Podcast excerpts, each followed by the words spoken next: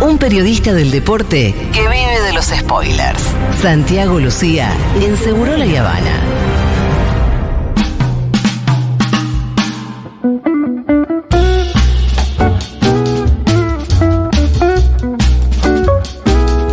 Che, antes de que entremos eh, de lleno al tema Boca, con No, no, podemos hablar de otra cosa. quiero decirles esto. Eh, esta semana llega Taylor Swift a la Argentina. Me parece que puede ser fundamental para de cara al balotaje. La Obvio. llegada de Taylor. Sí. Y también les quiero decir que Juan Manuel Urtubey hace minutos nomás acaba de expresar su apoyo incondicional a la candidatura de Sergio Massa porque defiende la democracia Y defiende la familia y la familia. y los ¿Sí? valores. Bueno, ¿Quién miren, dijiste, Julia? No, Pará me porque parece me muy pasó el nombre. Urtubey. Urtubey. Sí.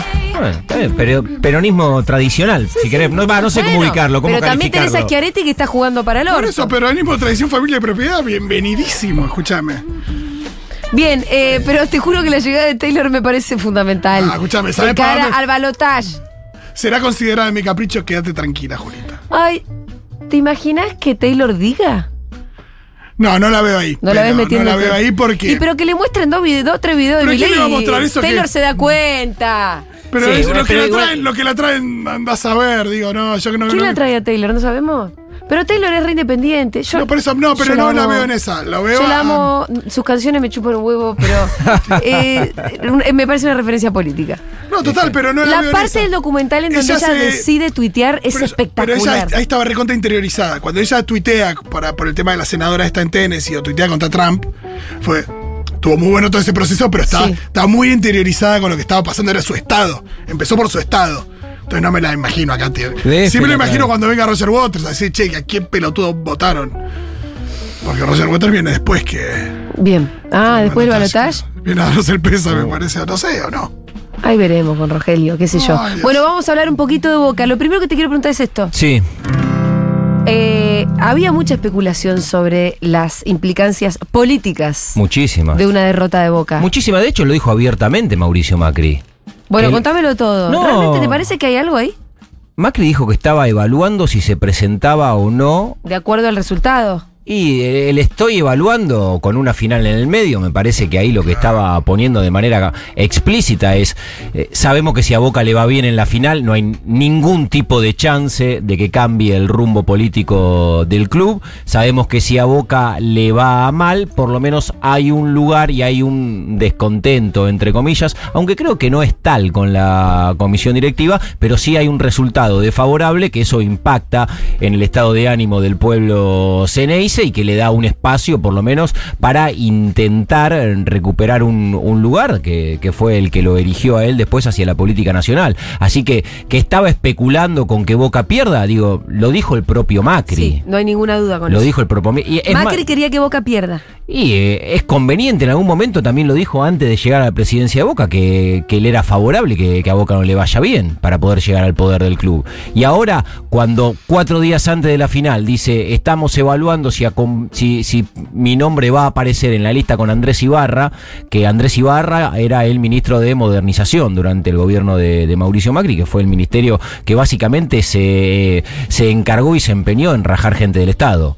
Eso fue el Ministerio de, De Modernización, Modernización, y al quien impulsa para candidato a la presidencia de Boca es quien fue aquel ministro de Modernización. Lo que está obviamente que en disputa y, y en el trazo grueso es si aparece el nombre de Mauricio Macri acompañando en la fórmula Andrés Ibarra. Ya dijo que como presidente no iba a ir, pero si iba como presidente eh, es casi lo mismo. Porque eh, cu- cuando hoy pensá, Julia, en la política de Boca, digo, institucionalmente, es Riquelme. Pocos se acuerdan que Jorge Amora Meal es el presidente. Digo, el hombre fuerte de la, de la política del club y en la vida institucional es Román, que no es el presidente, sino es, eh, es vice. Bueno, algo similar sucedería con Mauricio Macri desde eh, la conformación de la lista de la oposición y también lo que seguramente suceda en caso de que dé ese paso Macri, que algunas listas alternativas eh, y que tienen la intención de presentarse como oposición, seguramente se terminen encolumnando atrás de, de Mauricio Macri. Pero esa especulación estuvo muy presente también en los días previos al partido, en la final, y ahora habrá que ver qué, qué decisión toma en ese sentido Macri. Está claro que una persona muy cercana a él y una lista suya se va a presentar en las elecciones. Sí me ¿Cómo le pare- puede ir ahí? No, la sensación que tengo con, con, los hinchas de Boca también es que, y con los socios fundamentalmente, que son los que eligen las autoridades, es que tiene una mirada satisfactoria de la gestión de Riquelme. Pero, claro. pese a, pese a esta derrota, ¿eh? Bueno, pero llegaste a la final de la Libertadores. ¿Cómo, cómo va a ser? ¿Entendés que yo no lo puedo entender eso? No, Boca hace mucho que no juega bien, eso es lo que, Bueno, eso es lo que pasa, eh, pero pero, ahí- creo que es que frente a la posibilidad. Sí, pero y, y también en la gestión, si bien Boca es un club de fútbol y todo lo, lo determina lo que pasa obviamente con el fútbol profesional, el socio de Boca valora un montón de cuestiones y situaciones que, que fueron sucediendo en el club, inclusive también desde el punto de vista político, muy distintas en contraste con lo que fueron los años del macrismo y, se la valoran a, la gestión de, de Román. Así que en ese sentido, y también en el deportivo, Boca ganó muchos campeonatos y, para empezar a hablar de la final, eh, lo que decís Julia, yo estoy parado eh, en un punto, en el mismo lugar, digo en un punto porque después hay un montón de, de particularidades y también lo digo en, en el marco de la chicana permanente que hay en todos lados. Digo, hoy te subís un bondi y están hablando y se están chicaneando y prende la radio y pasa eso y prende la compu y pasa eso y en todos lados hay chicana contra fundamentalmente eh, los hinchas de boca. Digo, hay una verdad de perogrullo, hay un lugar común. Pero es así, loco. Las finales la pierden los que llegan. Total. Sí. Todo el resto que, se- que, que se están riendo de boca, que, que están cargando los bosteros, que hacen el meme, que les hace. eh, no llegaron, loco. Ahí llega un equipo. Y eso lo quiero poner también en un contexto que levantando un poco el, el foco me parece absolutamente trascendente y tiene que ver con el fútbol sudamericano. Y es que los últimos cinco campeones de la Copa Libertadores de América fueron Fluminense el sábado, Flamengo en 2022 Que no había ganado nunca en su vida. la primera en la historia. Palmeiras en 2021 y en 2020 y Flamengo en 2018. Los últimos cinco campeones en la Libertadores fueron equipos brasileños. Las finales con las que jugaron con- contra quienes disputaron esos cinco campeones, o sea, los 10 últimos finalistas Sí. que tuvo la Libertadores, ocho fueron brasileños. Uno fue River en, de Flamengo en 2018 y el otro fue Boca ahora. Después no llega nadie. ¿eh? Hay eh, evidentemente un dominio absoluto en el continente de los equipos brasileros. Eso tiene que ver con el, desa- con, con el, de- el Sí, con- desarrollo, con, con el- la economía. Sí, con el la ADN futbolístico también, pero sobre todo también con la- el desarrollo. Absolutamente, porque antes eso no sucedía fundamentalmente en este torneo, que todavía, inclusive en este marco de dominio sostenido de los brasileros en la Copa Libertadores, los clubes argentinos en el ranking histórico siguen estando por arriba de los brasileros. Quedó 25 a 23. Hay algo, pasó algo parecido con la Copa América, que hasta la década del 90, 2000, el, era por lejos el dominio argentino y uruguayo, y a partir de, de ahí eh, Brasil recuperó mucho terreno y se puso a la altura de, de Argentina y Uruguay. Absolutamente, en, selecciones y, reflejado ahora en los últimos años a nivel clubes. Eh, imposible no, no, no mencionar, no recordar y no darle el lugar que también tiene en todo este recorrido que vivimos Julia de la semana pasada y nosotros este, a través de Pitu y cuando venga acá contará sus historias, pero no deja de ser eh, algo para, para seguir repor- en- reprobándolo constantemente a lo que someten fundamentalmente en Brasil a los hinchas argentinos cuando tienen que viajar a ver a sus Sí. equipos. Digo, y digo los hinchas argentinos porque, porque por ahí todos nos fuimos como turistas en algún momento y la verdad que el trato, y, y lo hablo de mi experiencia, pero sé que a muchos les sucedió lo mismo, es excepcional cuando Son te vas a Brasil. Son divinos. Son divinos. Pero y, y- y uno se siente de esa manera. Sí. Pero cuando vas acompañando un equipo de fútbol, la verdad que, Emboscadas, que, loco, que lo que lo que vimos eh, Sí. institucionalmente, eh, con, con el accionar de la, de la policía, digo, le había pasado a los hinchas de Vélez, le había pasado a los hinchas de Argentino Junior, le pasó a los hinchas de Racing, le pasó a los hinchas de River y ahora obviamente con una movilización muchísimo mayor, le pasó a los hinchas de Boca. Bueno, Juan Manuel Cargue el otro día, el viernes, nos decía que las policías en Brasil había que entenderlas más De manera en forma local. Sí. Digamos, la policía en Río de Janeiro responde a la autoridad política de Río de Janeiro. Sí. Es distinto acá, porque acá, por ejemplo, la cana que, que se haría cargo de algo así siempre es la federal. Sí, y el fútbol está concentrado acá generalmente a, a estos niveles en esta ciudad. En la ciudad de Buenos Aires. Digo, es excepcional que juegue por ahí Talleres de Córdoba un partido de esta magnitud. Eh, generalmente lo juegan Boca, River, Independiente, Racing, por ahí, eh, menos, Pero bueno, Boca y eso, River ¿no? Que, que hay, policías muy militarizadas, hay policías que responden, además ahí en Río de Janeiro lo gobierna el- del bolsonarismo o algo parecido. Claro, bueno, pero igual ahora estoy pensando en algunas situaciones a propósito de esto que traes, eh, pasó en San Pablo y Porto Alegre también, con los otros equipos que argentinos que fueron a jugar a, bueno, a Brasil. no sé bien quiénes son. Sí, los que bueno, por eso, pero digo, es algo que ha sucedido puntualmente en ese mm, eh, país.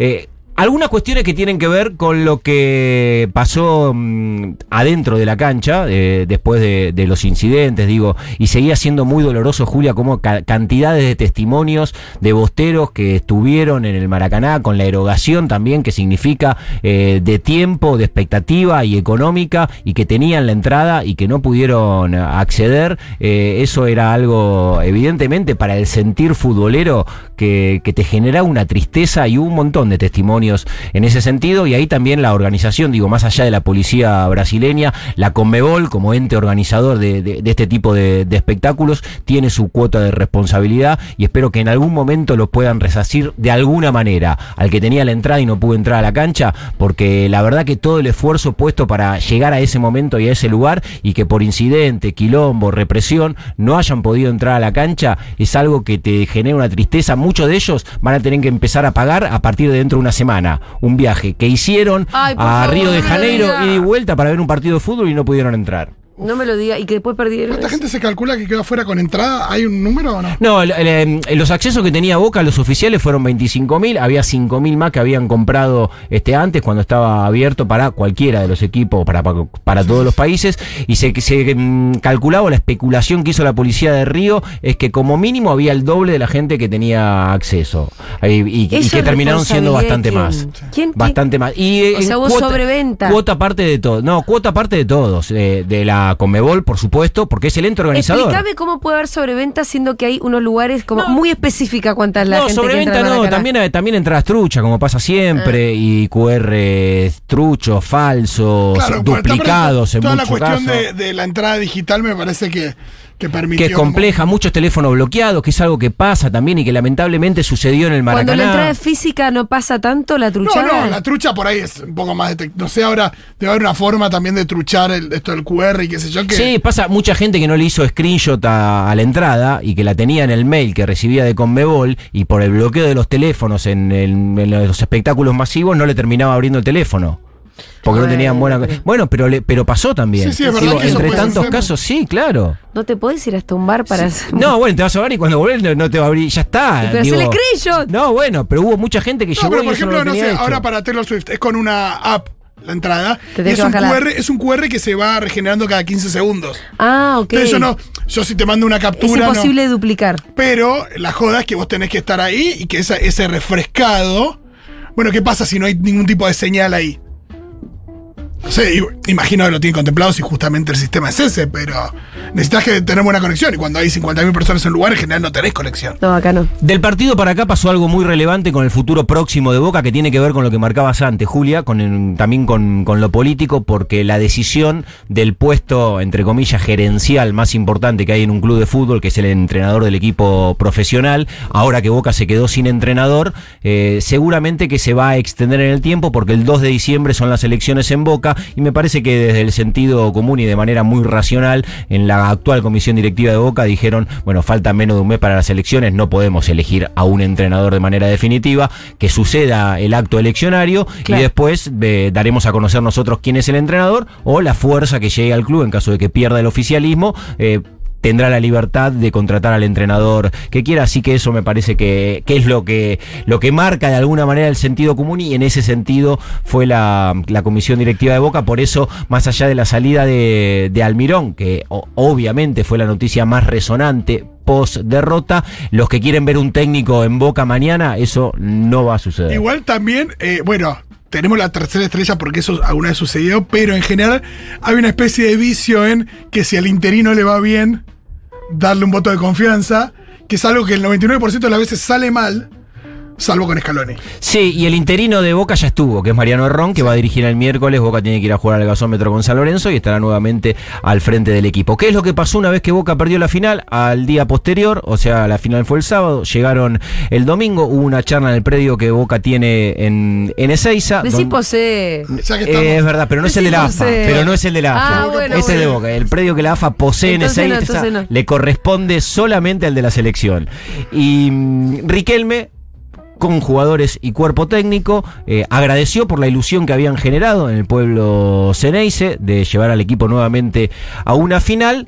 Catalogó de vergonzoso el andar de Boca en el campeonato local. Boca está teniendo una temporada muy corrida de los índices normales de Boca en el torneo doméstico y le pidió al plantel a ganar la Copa Argentina. Después que habló Román, se retiraron los jugadores y Jorge Almirón, el entrenador del equipo, le dijo en ese espacio a Riquelme que había tomado la decisión y que era mm, irrevocable de presentar su renuncia, de dejar de ser el, el técnico de Boca. Digo, con un entrenador que, como decíamos antes, Julia, lleva al equipo, es el responsable de táctico, de llevar al equipo al máximo punto que tiene el fútbol sudamericano, que presente la renuncia al otro día, también me parece que merece una serie, por lo menos, de interpretaciones, porque no es algo lógico, Bueno, digo, más allá del dolor de la derrota. Boca llega a pesar de estar jugando mal. Claro, hay algunos números que también son significativos. Lo que esto de que, bueno, Boca no jugó bien,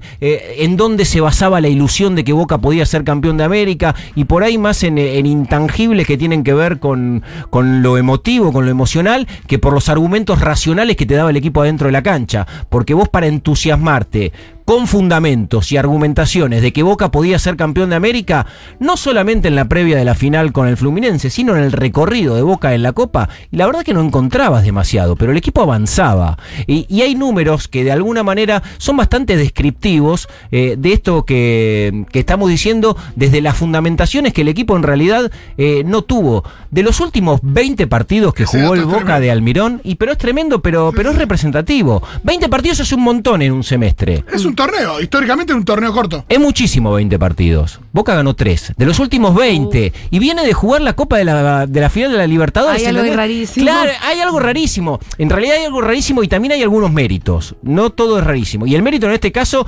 está eh, de manera muy evidente puesto en cómo Boca accedió y, y llegó a ese tipo de, de definiciones. Boca fue el primer equipo en la historia, y acá lo íbamos marcando, que llega a jugar la final de la Libertadores sin haber ganado un solo partido en la fase eliminatoria. Digo, la serie la pasó, por supuesto, ganó en los penales, por supuesto, nadie le pudo ganar a Boca, por supuesto. Ahora Boca le ganó a le ganó a alguno de los equipos que enfrentó, ¿no? Los pasó en los penales. Y el mérito en ese, en ese sentido fue de- del arquero, que le atajó dos penales a Nacional, le atajó dos penales a Racing, le atajó dos penales a Palmeiras y de los jugadores que convirtieron. Y así Boca llegó a la final. Por eso digo, cuando vos querías este, argumentarlo desde, desde el juego, desde los fundamentos estratégicos, tácticos, hasta individuales, que Boca podía tener de cara a la final, bueno, había que hacer, no te digo un esfuerzo, pero, pero buscar bastante. Y encima, en la final del sábado, esos jugadores de los que uno más podía esperar, no estuvieron, No por ahí, eh, o no le dieron a Boca ese valor agregado que uno creía que podía tener con tipos como Cavani. Vos decís, bueno, llego a una final, lo tengo a Cavani, todavía no apareció en su dimensión, quizás es hoy.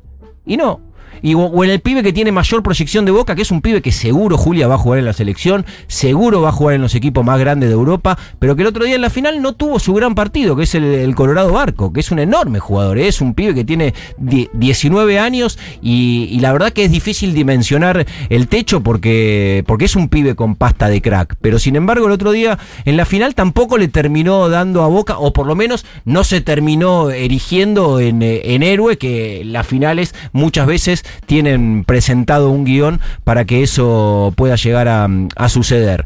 Eh, hubo reproche de los jugadores también el otro día en, en la final, muchos nos sorprendimos porque no suele ser este tan. Los jugadores son de, de guardar mucho algunos sentimientos Sí. que tienen adentro de la cancha porque saben que tienen 25 cámaras de todos Sí. lados. Y el otro día cuando el partido de alguna manera estaba prendido fuego en, en términos eh, de, eh, de juego, de las necesidades de Boca, el que, de el que se calzó el equipo encima fue Nico Figal, que es un marcador central, y agarraba la Estaba- pelota, estaba la el- pedía, lanzan- sí, sí. pero con mucha presencia. La pedía, iba para adelante, intentaba patear al arco, y de repente se levanta el cartel de cambio. Y sale Nico ¿Y lo Figal. saca? Y el, y el chabón, de- desde un lugar muy ¿Pero genuino, y, lo bueno, eso es lo que no puede explicar Almirón. Desde un lugar muy genuino, Andá a la concha de tu.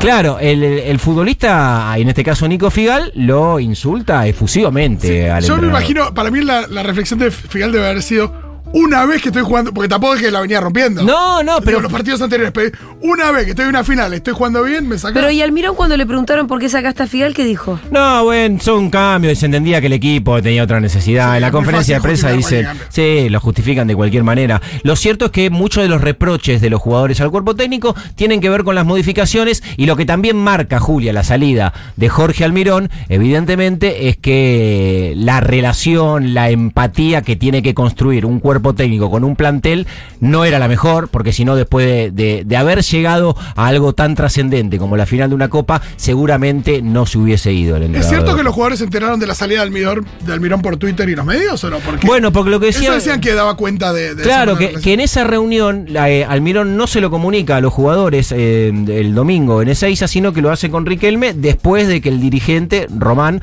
había hablado con todo el colectivo y que sí, se enteran a, a la noche cuando nos enteramos casi todos. Esa fue la mecánica, no hubo un aviso especial. Sí, hoy pasó por el predio de Ezeiza a comunicarle a sus dirigidos que en realidad dejaba de ser el entrenador. Este, más allá de lo que decíamos antes, Julita, de las elecciones y de todo lo que, lo que viene en Boca, por supuesto que empiezan a aparecer nombres también. Digo, ser el entrenador de Boca es uno de los lugares más calificados que hoy tiene para ofrecer, te diría que el fútbol argentino, ¿no? Es ser. eh, Sí, igual es una silla eléctrica. También pasa a hacer eso de rato. Sí, y hay, mucho- hay muchos nombres identificados con Boca, digo, y acá también. Eh, ahí eh, pensaba, Gago Palermo, ¿qué más? bueno, en, en el, Guillermo. en el tirar van a aparecer. Y hasta algunos mencionan a Tevez también. Que, que tiene una relación de amistad con Mauricio Macri, pero que le está yendo bien No, pero con Independiente. Riquelme no. O sea, Pero con Riquelme no tiene buena relación. Claro, debería- Y uno lo presentan desde Riquelme cierra la grieta con Tevez. Cierra la grieta bostera sentando a Tevez en el Ah, banco de boca. Pero digo, digo, Es como, es como No lo si Massa se menciono- junta con la reta. ya- ahora ya estoy haciendo yo esas analogías y no, no parece. Es Claro. como que Massa se junte con la reta, decís vos. no lo presento como una Pues- posibilidad real, pero digo, todo esto va a aparecer porque es el puesto, evidentemente, más preciado que tienen los entrenadores, fundamentalmente aquellos que están en actividad en el corto plazo. eh, plazo. Perdón que, perdón que me meta, Santi, Uy, pero, uy, uy, uy. pero Sí. para mí eh, un Tevez ahí El es más un Carral. ritondo. Un es, como, ritondo. es un ritondo, como que está cerca, pero vos sabés que está pateando para atrás todo. Me gusta. Eh, Bueno. Sí, porque eh, poner acá lo hablábamos también fuera de aire con Nico. Poner un entrenador, Julia, y más uno que tiene eh, desde el punto de vista afectivo una relación tan cercana con, con un personaje de la política tan trascendente como Macri, que está enfrentado con Riquelme. No es solamente poner a Carlos Tevez en ese lugar. Por ejemplo, los- hoy los cuerpos técnicos están conformados a ese nivel no menos que por 15 personas. Es poner un equipo entero. Es poner un equipo de laburo responde- de claro. gente que eh, sabes que políticamente responde a, tu una- oposición. Es una fuerza fácilmente infiltrable. Sí, la ah. libertad avanza. Absolutamente. Bueno, y lo último que quiero decir para cerrar la, la columna, Julita, porque no es un dato menor, el que le hizo el gol a Boca se llama John Kennedy. Digo, ¿qué, qué entre un brasilero? Disparo de John Sí, Kennedy. ¿qué entre un Te asesinó? John Kennedy. ¿Cuántos títulos? Y que. No miré los diarios, John pero lo-. Los brasileños son de poner nombres extraños, hijo de puta, pero tenés que poner John Kennedy. Pero. Kennedy es el apellido o le pusieron Kennedy de nombre. No, es el nombre de. Sí, pero si Kennedy es el apellido, o es el nombre artístico como los jugadores brasileños. Pero si el apellido es Kennedy, no le pongas John. Tiene 21 Sí, años. sí. El mejor para mí fue Nico Figal de Boca. Que hay que contar, ¿no? Porque capaz Julita no, no sabe seguro. Nico Figal hace unos años fue campeón de Maracaná. Con, con el rey de Copa, en serio, con Independiente. Pero bueno, volvió a la Argentina Sí, tiene 19 desagradecido y bueno, todo vuelve, ¿no? Es así, cosa que pasa. No entiendo No, la está chica- hablando de Nico Figal, que fue jugador de ganó la Independiente. Sudamericana en el Maracaná. Que le ganó la Sudamericana al Flamengo en el estadio Maracaná y con la camiseta de Independiente sí pudo ser campeón en Brasil y no con la de Boca. Por ahí venía la chicana. Ah. Que eh, también ahora en esto de chicanear absolutamente al bostero, los de Independiente fueron uno de los más osados y quienes estaban más interesados. ¿Por qué? El máximo ganador de la Copa Libertadores de América sigue siendo Independiente, pese a que la última Copa la ganó en el 84. Sin embargo, las siete Libertadores nadie la pudo superar y de hecho lo que hicieron, que eso en el término de la gastada, la verdad que fue una bastante osada y grande, por Copacabana, ayer domingo, cuando todavía había muchísimos bosteros en la playa, Sí. eh, en el post partido y demás, pasó una avioneta que llevaba un cartel tal Oh. cual sucedía en la costa, que decía único rey de copas y tenía el escudo de Independiente. Y estaban todos los de Boca que habían ido a la final en la playa de Copacabana, obviamente con la derrota. Bien planificado. Y, y vieron pasar el avioncito del único rey de copas. Hay que decir porque pasaste el avión, te vieron todo, no te podían perseguir, la verdad que perfectamente planificada. Absolutamente, absolutamente. Y después también el reconocimiento para Germán Cano, es quien hace el primer gol del Fluminense, es el único argentino que está jugando hoy en el Fluminense, fue el jugador más destacado de la final de la Copa Libertadores, el MVP, se llevó ese premio del último partido, Eh, fue el goleador de la Libertadores, hizo 13 goles en 12 partidos que jugó Germán Cano, que es un caso también de los no habituales en el fútbol, es un pibe que llega, un pibe ya no, un hombre, a su clímax deportivo cuando tiene 36 años y que en el desarrollo de su carrera eh, ha tenido buenos momentos y no, y no tanto, pero que inclusive en el fútbol argentino había pasado casi inadvertido. Él es de Lomas de Zamora, jugó en Lanús, jugó en Chacarita, se fue a jugar a Colón de Santa Fe, después Maduró de grande. va al Deportivo Pereira, sí, pero no maduró, explotó Julia. Uy, mirá, Eh, y físicamente le queda poco. Y físicamente le queda poco, cronológicamente le queda poco. Tal es así y tan bueno es el presente en el Fluminense, tiene 81 goles con la camiseta del Fluminense, que el propio Scaloni,